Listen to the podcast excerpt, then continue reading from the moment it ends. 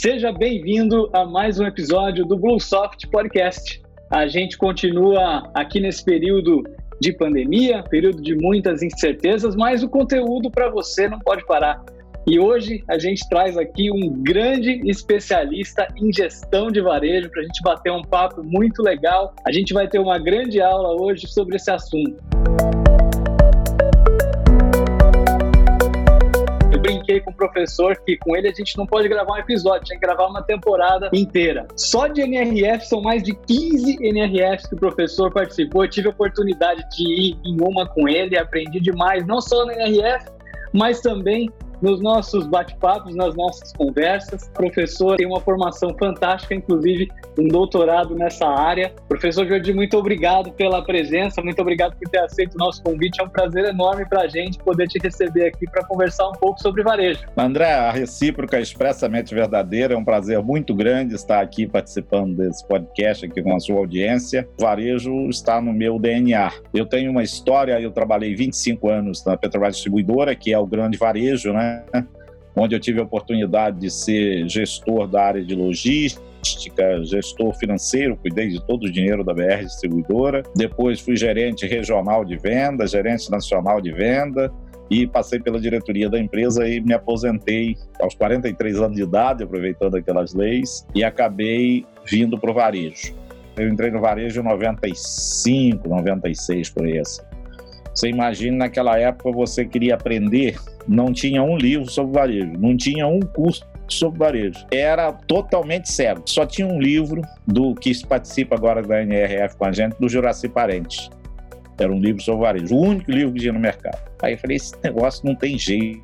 Eu identifiquei uma outra né, grande oportunidade que tinha, era a falta de representação. Tinha diversas entidades, mas na verdade ninguém representava ninguém. Fui levado para essa área, eu montei o primeiro MBA de varejo com o Ulisses Reis na FGV nos anos 90. Depois eu montei um MBA na universidade, com aqui no Rio de Janeiro, na Universidade Veiga de Almeida. E a partir de 2007 eu fiz uma parceria com, com a Cândido Mendes, porque antes eu montava o curso, e o curso eu coordenava os MBAs, mas o curso era da universidade. E aí eu montei o meu próprio curso com a chancela da Cândido Mendes, que é uma universidade tradicional do Rio de Janeiro, tem mais de 110 anos. E hoje eu tenho aí diversos MBAs, através da Universidade do Varejo, é, presencial e à distância. E agora a gente está fazendo, aproveitando é, o período da, da epidemia, a gente aprendeu que não precisa estar presente para ministrar aula, nós estamos colocando agora, lançando nossos cursos com vídeo aula ao vivo.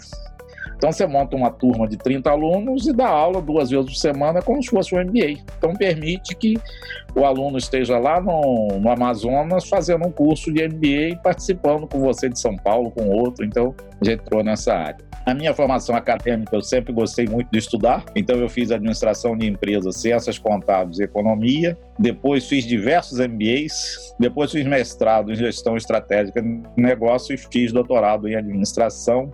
E meu doutorado eu foquei em gestão de varejo. E a minha tese eu desenvolvi um modelo de avaliação de desempenho organizacional para o segmento de supermercados, especificamente. Ele serve para tudo, mas como no doutorado tem, você tem que fazer uma delimitação do estudo e um aprofundamento, eu acabei fazendo sobre supermercado. Então, isso aí é o que a gente anda fazendo por aí, né? A gente hoje tem a Universidade do Varejo, que é onde nós temos todos esses cursos, e temos a JTB Consultoria, que é a parte que a gente cuida, cuida de consultoria, cuida dos eventos internacionais que você participou comigo. E aí tem uma série de coisas que a gente faz na área de consultoria de gestão. O nosso foco é varejo, mas a gente faz consultoria de gestão na área pública, na área privada, ou seja, nós procuramos fazer gestão de, é, de negócio. Né? Então, qualquer que seja o negócio, a gente colabora. Muito bom, professor. Parabéns pela trajetória, né? E também Agradeço em nome de, de todos os alunos o conhecimento que o senhor vem compartilhando aí com todo mundo. Com certeza isso é muito enriquecedor para todos e todos os varejistas, todo mundo que está aqui aprendendo. E esse tema muito interessante, né, de indicadores no varejo, de gestão no varejo. Eu gostaria de saber, assim, né, nessa sua experiência conversando com tantos varejistas, onde que o senhor imagina, né, que estão os principais gaps, as oportunidades que os varejistas estão deixando passar para poder fazer uma gestão melhor? Você hoje, no varejo de um modo geral, eu não estou falando só de supermercado, mas se aplica também ao supermercado, o varejo tem três grandes desafios pela frente. O primeiro dele é melhorar todo o processo de gestão para tornar o negócio mais competitivo. Isso eu venho falando isso há uns cinco anos e a cada ano essa cordinha vem apertando, esse cinto vem apertando. O segundo é melhorar a experiência de compra do cliente para que ele sinta vontade de ir à loja. Todos esses desafios ou essas tendências é, foram acentuadas com a Covid-19, ou seja, não, não mudou nada. Tudo que vinha acontecendo simplesmente houve uma, vamos dizer assim, uma evolução e uma necessidade de antecipação. Então, é melhorar a experiência de compra de, do cliente. E o terceiro é operar em mais de um canal. Não dá para você ter só loja física ou só loja virtual. Esse cliente unicanal, né, você tem que estar presente onde quer que ele queira comprar. Esses são os grandes desafios. Mas voltando ao desafio da gestão. No Brasil se fala muito, André, em carga tributária. carga tributária realmente é alta, é. mas pela minha experiência, dos meus cabelinhos brancos fazendo consultoria de empresa, eu vejo o seguinte, que a ineficiência da gestão afeta tanto os negócios quanto a carga tributária.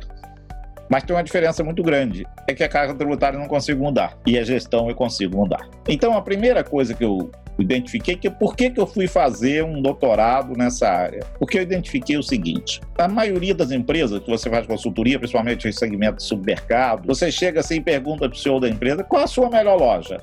Aí sai ah, é a loja tal. Aí você vai lá, pega, não tem os indicadores, mas você levanta os indicadores. Ela está lá no final da fila, muitas vezes. Ou seja, ele não tem, o gestor não tem uma percepção do que é efetivamente o resultado. Às vezes a loja tem um menor turnover, mas quando você vai ver a perda está lá em cima. E eu venho debatendo como é que eu vou criar um modelo onde você possa olhar a empresa como um todo. Então eu criei um modelo que eu chamei de modelo de, de avaliação e melhoria de desempenho organizacional baseada em indicadores integrados de desempenho. Eu peguei esses indicadores, estabeleci quais os indicadores. Eu peguei um dos maiores especialistas do mundo hoje, que é o Richard Mer. Ele escreveu um livro, Os 75 KPIs que todos os gestores devem conhecer. Então, ele é o consultor da Google, consultor da Microsoft, consultor da Apple. É o cara que trabalha só indicação de dados. Eu peguei 75 indicadores, trouxe para a realidade brasileira, eu vi qual seria o número de indicador por setor, por exemplo. É em torno de 4 a 7 indicadores, não mais do que isso. Se você tiver muito indicador, você acaba não fazendo nada. Então, o que, que você faz? Você define para cada indicador um peso em função da importância. Então, você joga lá no sistema de 0 a 10 em nível de importância, e em função disso ele calcula um peso que o peso, obviamente, tem que chamar 100%. Para cada um indicador desse, você estabelece uma meta, porque gestão, eu sempre digo o seguinte, já que nós estamos falando de gestão, o que, é a essência da gestão, André? Que você faz no Brussor, que o presidente do, faz no Walmart, né? Mundial do Walmart, o gestor do Magazine Luiza faz, todo mundo. A essência do varejo é fazer o quê? aumentar a receita e diminuir despesa. E como que você faz isso? Melhorando os processos. Se você não fizer processos diferentes, você não melhora o resultado. O Astra já dizia: não há maior sinal de loucura do que você fazer as coisas repetidamente e esperar cada um um resultado diferente.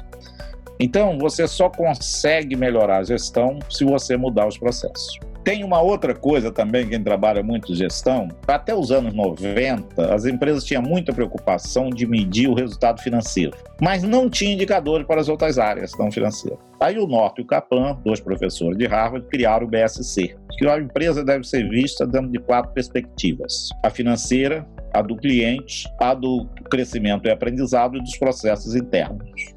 E o que o financeiro é consequência das outras três. Como é que funciona? Eu entendo o meu cliente, construo processos para atender a necessidade do meu cliente.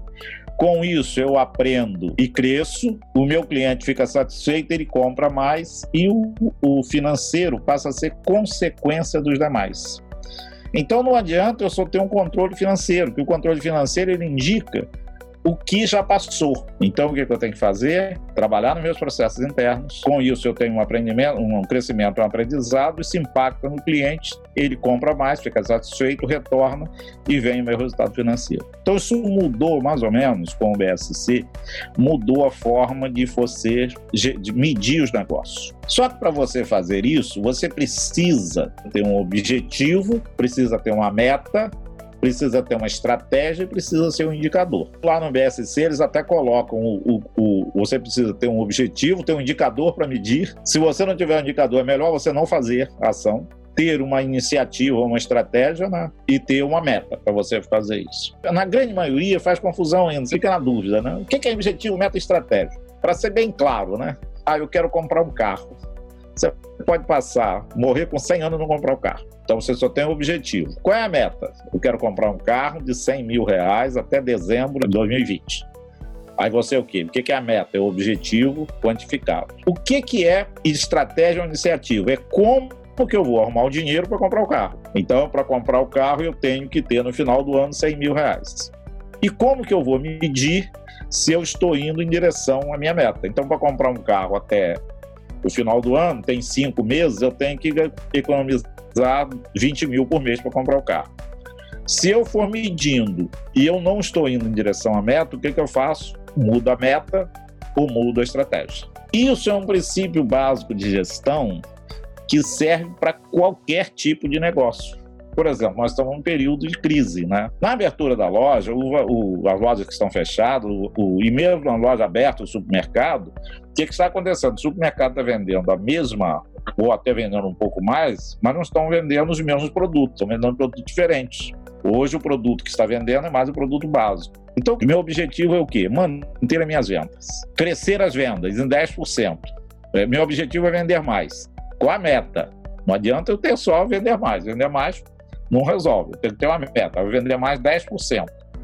10% qual a estratégia? Eu vou vender mais produto básico, vou vender os produtos de maior valor agregado, vou vender mais produto para o mesmo cliente, enfim, define-se qual, qual a estratégia e mede. Isso é o princípio básico de gestão. Se você não fizesse beabá da gestão, e se você perguntar para grande parte das pessoas que estão nos ouvindo, dos gestores que estão nos assistindo, nas empresas, André, de um modo geral, você chega. Por que, que você faz isso? Ele não sabe, muitas vezes o gestor não não sabe. Ele vinha fazendo e ele continuou fazendo, mas não sabe nem para quê. Então a primeira coisa é o seguinte: qual é o objetivo de fazer isso? Se não tiver objetivo, não faz. Ah, tem um objetivo. Mas qual é a meta? Tendo a meta, quais as estratégias, as ações que eu vou fazer para atingir a meta? E como é que eu vou medir? Então, a medição, não adianta você fazer nada disso se você não medir. Então, foi objeto do meu estudo da, da tese de doutorado. Se você, para pensar nos processos para aumentar a venda e diminuir custo, usando objetivo, meta e estratégia, vendo dentro da sua perspectiva, você tem que pensar, não pode esquecer que hoje a gente vive num mundo que a gente precisa construir negócios sustentáveis. E o que é um negócio sustentável hoje? É um negócio que tem o cliente satisfeito. Para ter o cliente satisfeito, ele precisa ter o funcionário satisfeito, o empregado satisfeito. Ele precisa ter o acionista satisfeito. E ele precisa ter a sociedade onde ele atua satisfeita. Porque hoje a empresa que só vende produto está condenada ao fracasso. A empresa tem que ter um propósito. E o propósito está ligado ao quê? À sociedade onde ela atua. É fácil você aumentar a receita e diminuir despesas? É. Mas na hora que você tem que buscar esse equilíbrio, esse é que está o segredo da gestão. Eu não posso, para beneficiar o cliente, 100% do cliente, senão eu vou prejudicar o lucro. Não posso prejudicar o empregado em detrimento do cliente. Não posso. Então, esse é o desafio da gestão é você buscar esse equilíbrio. Então, dentro do todo o nosso é, processo de consultoria, a gente procura construir negócios sustentáveis usando todas essas ferramentas que aí a gente construiu um modelo próprio a gente obter essas informações e fica bem legal a gente essa linha de atuação. E ainda, aquilo que não se mede não melhora, já dizia o Papa aí da gestão pela qualidade total, o Deming, que aquilo que não se mede não se melhora. Então, construí esse modelo e hoje você olha numa única folha. Eu fiz no modelo que eu construí para a tese sete setores: loja, logística, estoque, financeiro, recursos humanos, clientes e marketing. Para cada um eu defini um grupo, um naipe de indicadores. Para cada indicador eu estabeleci um peso e uma meta, e aí eu comparo a meta com o peso e me dá o resultado. Eu comparo o resultado com a meta e me dá o desempenho do indicador. A somatória de todos os indicadores me dá o desempenho do setor. E a somatória de todos os setores me dá o desempenho do CEO da, da empresa. Então ele olha numa folha, ele olha assim: qual o setor que está puxando meu negócio para cima? Ah, esse aqui, o, o financeiro está puxando, mas em compensação, logística está puxando para ele. Vai na logística, ele olha e vê qual indicador que precisa melhorar. Então, realmente, uma ferramenta é, fantástica de gestão. Não tem esse modelo no mundo, porque o último modelo que construiu, que chegou um pouquinho próximo foi o BSC, mas não chegou ao chão, ao chão de fábrica. Com isso, a gente chegou ao chão de fábrica. Então, esse modelo que a gente tá construiu e agora estamos lançando uma plataforma aí para você ter isso de forma automática. É interessante porque se acaba tirando aquele viés que muitas vezes acontece, né? Assim, no varejo supermercadista é muito comum, às vezes, o, o fundador, né? Muitas vezes são empresas familiares, então ele está muito presente no setor comercial. Em alguns poucos casos está no financeiro. Então ele olha muito para o comercial e às vezes acaba deixando de acompanhar e dar pouca importância para os outros indicadores, mas que no final não adianta o comercial estar tá muito bem, né? Se os outros setores não estiverem equilibrados também, a companhia como um todo sofre. Então isso faz com que ele consiga enxergar a empresa como um todo, né? E como um todo tem mais uma vantagem. Ele analisa os ralos pelos quais os recursos da empresa estão vazando, pega onde está vazando mais, ele vai cobrir aquele primeiro, ou seja, define inclusive uma prioridade no varejo brasileiro, de um modo geral, o fundador da empresa ele é um empreendedor. Empreendedor e gestor tem uma diferença muito grande. Um é o cara que sabe criar. O gestor é aquele que sabe gerenciar, sabe combinar os recursos produtivos tá? para dar o melhor resultado. E normalmente as empresas familiares, no modo geral, é muito bom de produto, seja de moda, seja de. Cara de sapato entende tudo de sapato, de roupa, entende tudo de roupa. O de supermercado entende tudo do comercial. Mas o restante, como não é a praia dele, ele negligencia isso e acaba perdendo dinheiro e as empresas quebram, não porque o negócio é ruim, mas é porque as outras áreas não foram geridas da melhor forma possível. Então, essa é a minha contribuição que eu estou procurando deixar aí para a melhoria da gestão do varejo no Brasil.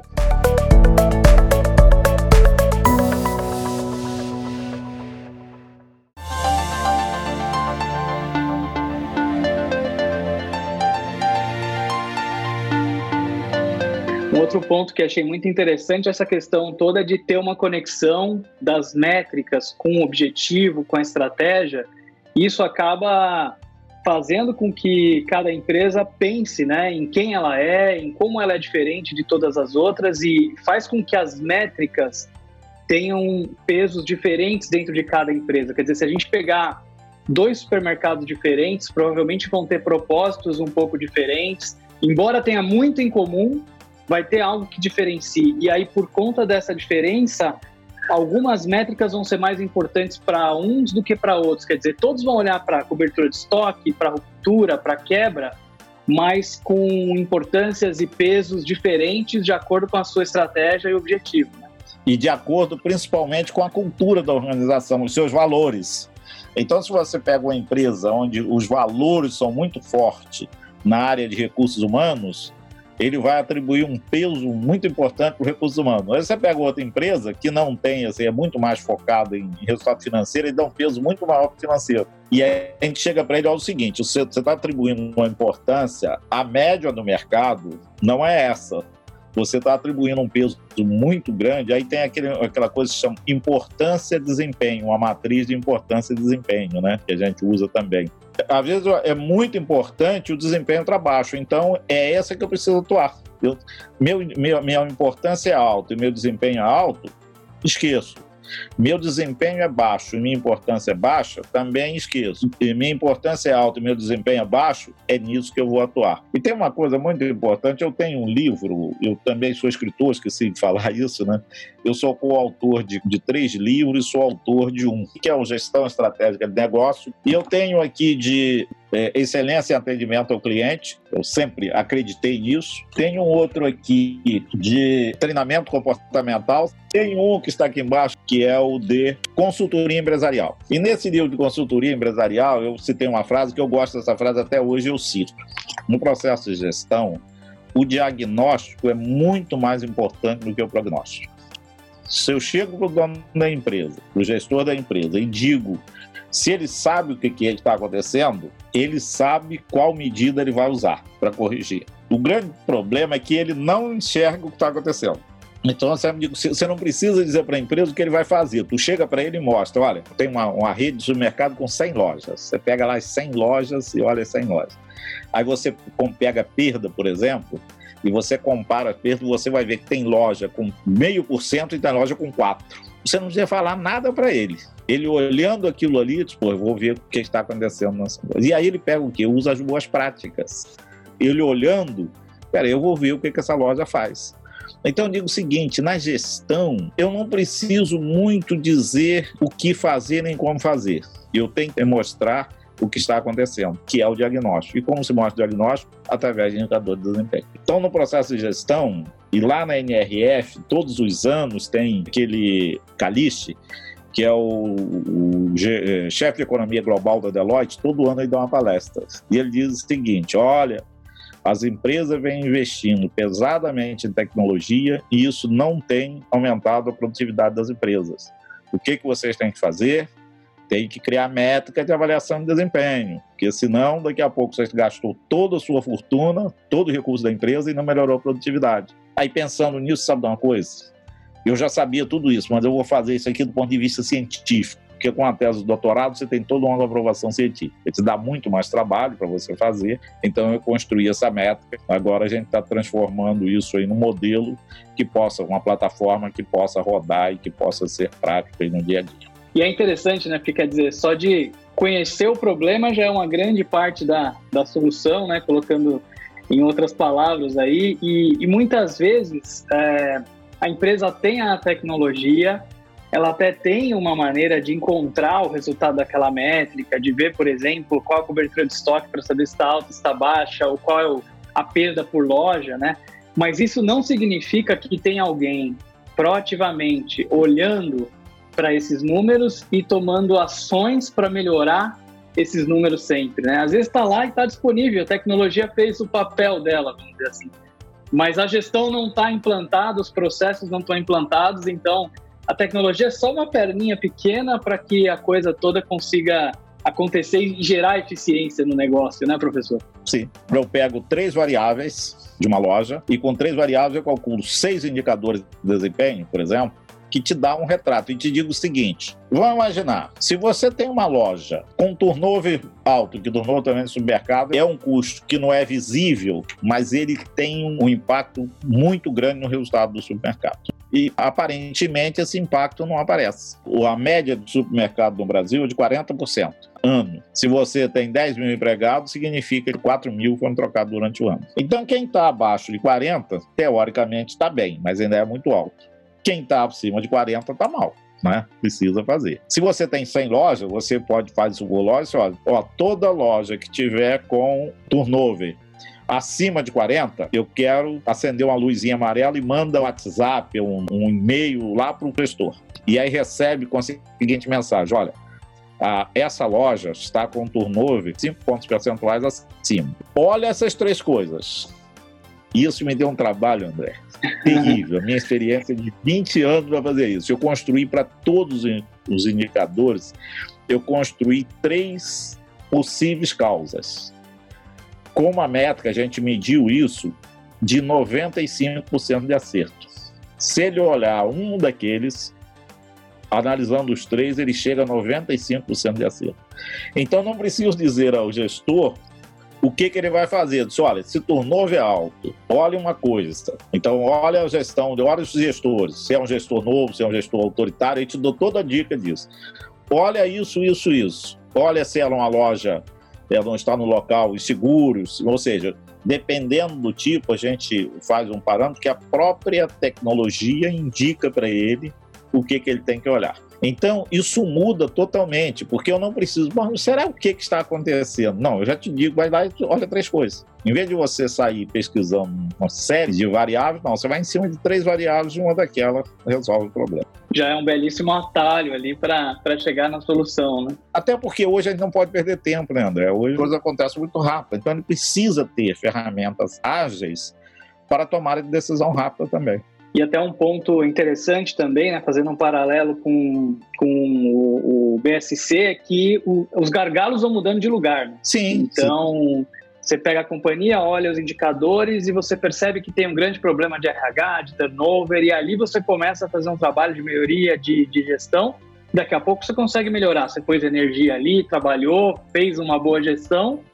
Agora o pior passa a ser um outro indicador e, e, isso é um movimento que não acaba nunca, né, professor? Vai sempre melhorando, sempre mudando de gargalo, né? Acaba não. E a qualidade total, ela, você tem a qualidade escada e a qualidade serrote. Né? Só para o pessoal entender o que, que é qualidade escada. Eu melhoro um pouquinho hoje, não deixo é, retroceder, acompanho para não cair.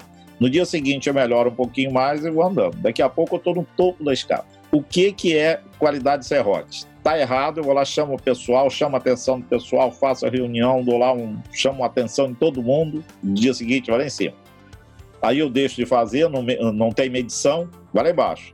Daqui a pouco eu vou lá, aí fica assim, ó, qualidade serrote. Então, qualidade você não tem que. É persistência, né? Não adianta você querer fazer tudo ao mesmo tempo. Você tem que selecionar onde eu vou atacar de primeiro é aquilo que tem alta importância e baixo desempenho, isso eu vou atacar primeiro, vou definir os indicadores e vou melhorando gradativamente. Eu melhorei, não posso retroceder. Eu tinha uma perda de 2, caiu para 1,5, 1,5 passa a ser o padrão, eu não posso voltar a 2.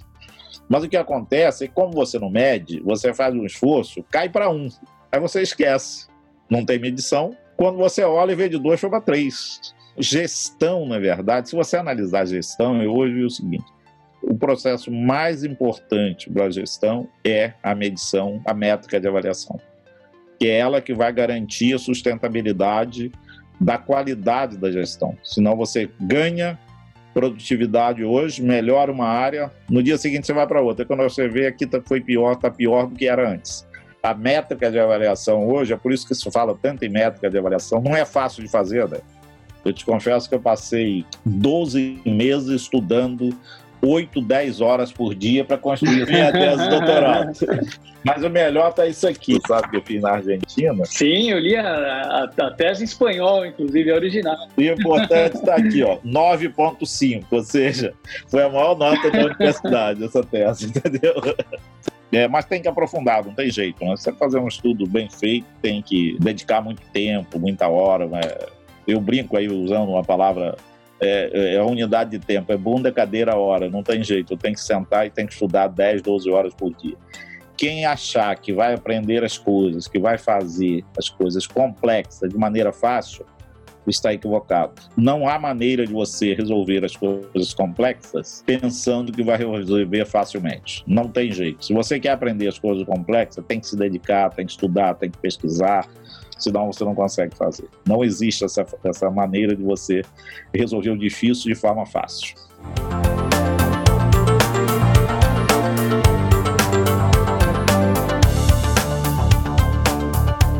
para quem está nos ouvindo que quiser é, saber mais, né, quiser, a gente vai deixar também aqui todos os links do professor, deixar os links para os livros que estiverem disponíveis, né?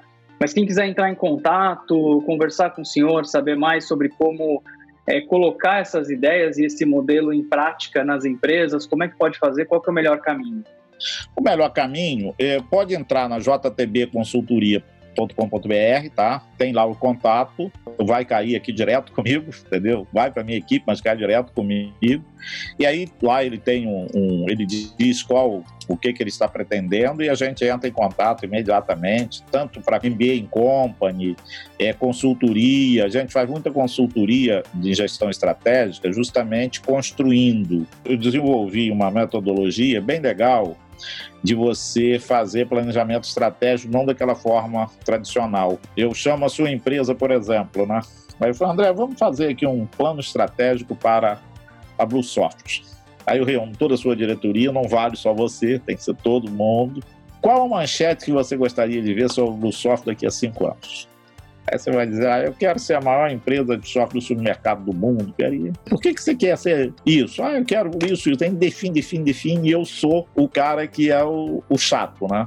Tudo que você disser, eu vou dizer, mas por que, que você quer? Não acho que isso vale a pena, não. Para fortalecer a ideia. Aí fica lá as manchetes lá, tá? Bom, isso aqui é a essência, todo mundo concorda que a empresa deve caminhar para isso. Aí eu parto para um segundo item. O que, que a empresa tem de bom hoje que pode contribuir contribuir para que aquelas manchetes se tornem realidade. Aí você vai, questiona tudo, e eu vou questionar, mas eu acho que isso aqui não, não contribui com nada. Não, contribui. Aí o cara de lá, porra, o professor diz que não contribui, né? Aquele cara que tinha certeza já começa. Aí a gente discute, discute, não. Aí chegou à conclusão, então isso aqui fica. A gente parte para o terceiro item. O que, que a Bluesoft não tem e que precisa ter para que essa manchete se torne realidade? Que são as ações né, que tem que implementar.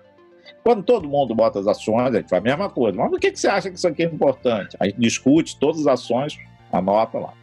Aí parte o que, que impede que isso seja feito, que, essa, que essas ações que precisam ser, né, sejam efetivamente feitas. André, aí que vem uma coisa legal. 80% do que precisa ser feito não precisa de ajuda de ninguém. Não foi feito porque nunca fizeram um exercício que aquilo era necessário fazer. Aí quando você pergunta, mas o que, que impede que isso seja feito? Que são as amarras, né? Aí você vê o diretor, um olha para a cara do outro, o outro olha assim, porra, todo mundo concorda que aquilo é necessário. E quando você pergunta o que que impede que seja feito, não tem nenhum impedimento. Aí você entra no BSC. Aí você define, amarra qual é o objetivo dessa ação. Aí você pega as ações estratégicas e define qual é o objetivo, qual a meta, qual as estratégias, qual as iniciativas estratégicas e como que você vai medir. E aí você fica com as ações dos próximos cinco anos, dos próximos três, dos próximos quatro anos, porque o que mais cansa nós empresários, os gestores, é a pré-ocupação ocupar previamente. Com isso, você sabe exatamente o que, você precisa fazer. Define prioridades, elege um responsável para tocar aquele projeto e cada um toca o projeto. Ah, esse aqui eu preciso de consultoria, esse aqui eu vou ter que chamar o André para me ajudar. É uma coisa simples de fazer, você reúne a diretoria um dia, tira os caras da empresa, leva para um local isolado, e depois você checa com uma coisa que você faz rápido e fica um material, André, fantástico. Que na verdade o que você está fazendo? Você está fazendo um planejamento estratégico sem falar naquela coisinha chata de SWOT que todo mundo já sabe. Quando eu estou construindo uma manchete, o que, é eu estou fazendo? Fazendo a visão. Quando eu estou sabendo o que tem de bom, eu estou vendo o quê? Os pontos fortes. Quando que não tem, eu estou vendo o quê? Os pontos fracos, entendeu? Então, eu montei uma, essa metodologia justamente para não ficar, ah, vamos fazer uma análise SWOT. Cansou, né? Todo mundo já. O cara faz uma análise SWOT sem saber, chega no final, Aí ah, teve um cara para, mas espera aí, isso aí é planejamento estratégico, né? Não, vamos tocar, vamos tocar, esquece isso aí. muito bom, muito bom. E o legal é que de uma maneira natural e colaborativa, né? Como, como todas as pessoas participam, no final aquilo é produto da contribuição de todos, todos se sentem donos daquilo e, e, vão executar aquilo com muito mais empenho e carinho também, né? Por saber que, que fizeram parte, né? André, é o seguinte: se você tiver, você que é um jovem gestor, se você tiver uma ideia sua, 100%, e tiver uma ideia, 50%, que seja compartilhada, construída dessa maneira, com a participação de todos, é melhor você ficar com a de 50%. Porque aquela de 50% você vai chegar aos 50%. A de 100 talvez fique em 30%, 40%. Então, na verdade, ninguém sabe. Quando chega no final, não foi. Eu sou apenas quem tem o método de fazer e procurei a colaboração. Na verdade, eu não construí nada. Quem entende da empresa é você. Quem entende da empresa é a diretoria. Só que ela não pensou estrategicamente na empresa. Na verdade, eu sou um, grande facilitador que uso método para fazer. É, obviamente que você, toda a sua experiência, já fez isso em diversos tipos de empresa. Aí você também ajuda, né? É a mesma coisa você vai NRF a primeira vez, né? Depois que você vai 10, tu não precisa, você já aproveita. Não, e, é, e só de saber a pergunta certa para fazer, saber o que perguntar, é, já, já tem um, assim, um, um poder enorme, Sim. porque você consegue tirar ali extrair ouro das pessoas, né? extrair o melhor delas para conseguir criar uma, uma estratégia fantástica. É, professor, muito obrigado. Nossa, adorei o, o bate-papo. Inclusive, já quero deixar aqui um convite para a gente poder fazer um outro, né, para falar só sobre NRF, porque tem assunto que não acaba mais, mas assim, foi um bate-papo muito interessante sobre indicadores, sobre estratégia. É, tenho certeza que todo mundo que está nos assistindo gostou e aprendeu tanto quanto eu aqui. E eu queria também é, aproveitar para convidar todo mundo que está nos assistindo a acompanhar as lives que o professor vem fazendo. É, a gente vai deixar aqui também na descrição do vídeo um link para quem quiser ver. O professor vem fazendo é, uma série de entrevistas muito interessantes aí com pessoas muito influentes né, do mercado de varejo, do mercado de gestão. E, professor, nossa, muito obrigado. Realmente foi um bate-papo fantástico aí. Obrigado por compartilhar é, conhecimento aqui com a gente. É, e você vê o seguinte, né? Passou tão rápido que parece que não falei nem cinco minutos. Eu acho que nós não conversamos nem cinco minutos. É um prazer muito grande, André. E quando você quiser é, conhecimento, você que é jovem há menos tempo do que eu, eu digo, eu também sou jovem, só que eu sou jovem há mais tempo, né? Eu brinco com as pessoas o seguinte: conhecimento só tem uma finalidade é compartilhar. E sempre que eu tenho oportunidade de compartilhar conhecimento, eu tenho o maior prazer em compartilhar. Então, o que você precisar, vou te mandar um convite para você participar é, de uma live comigo, para a gente falar um pouco de tecnologia, um pouco de. Ou seja, bater um papo assim, sobre varejo.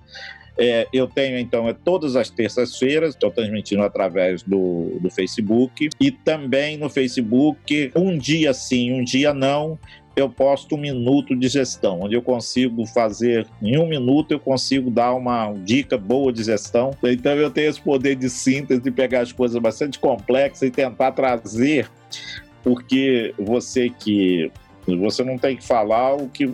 para você entender, né? Você tem que tentar transmitir para que as pessoas que estejam te ouvindo transmitam. Então, por isso é que eu pego toda aquela complexidade da gestão e procuro trazer de uma forma bem simples, aumentar a receita, diminuir despesa, que todo mundo entende, né? Fica mais fácil. Tira todo o ruído da coisa e consegue transmitir de uma maneira simples e aplicável que as pessoas vão conseguir usar e se beneficiar. Exatamente.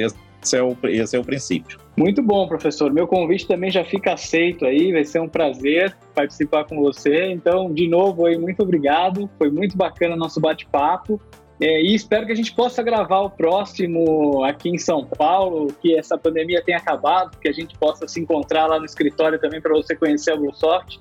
E assim a gente grava uma próxima rodada lá. E você que está nos assistindo aí, não esquece de deixar o seu like no vídeo, compartilhar e se estiver precisando de um RP moderno e inovador, conte com a Bluesoft, a gente vai estar sempre à sua disposição. Muito obrigado e até o próximo episódio.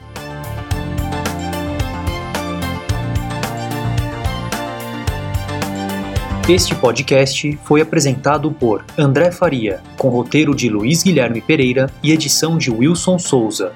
Este conteúdo é oferecido por Bluesoft ERP, sistema em nuvem especializado em redes varejistas, atacadistas e distribuidores. Acesse bluesoft.com.br e saiba mais.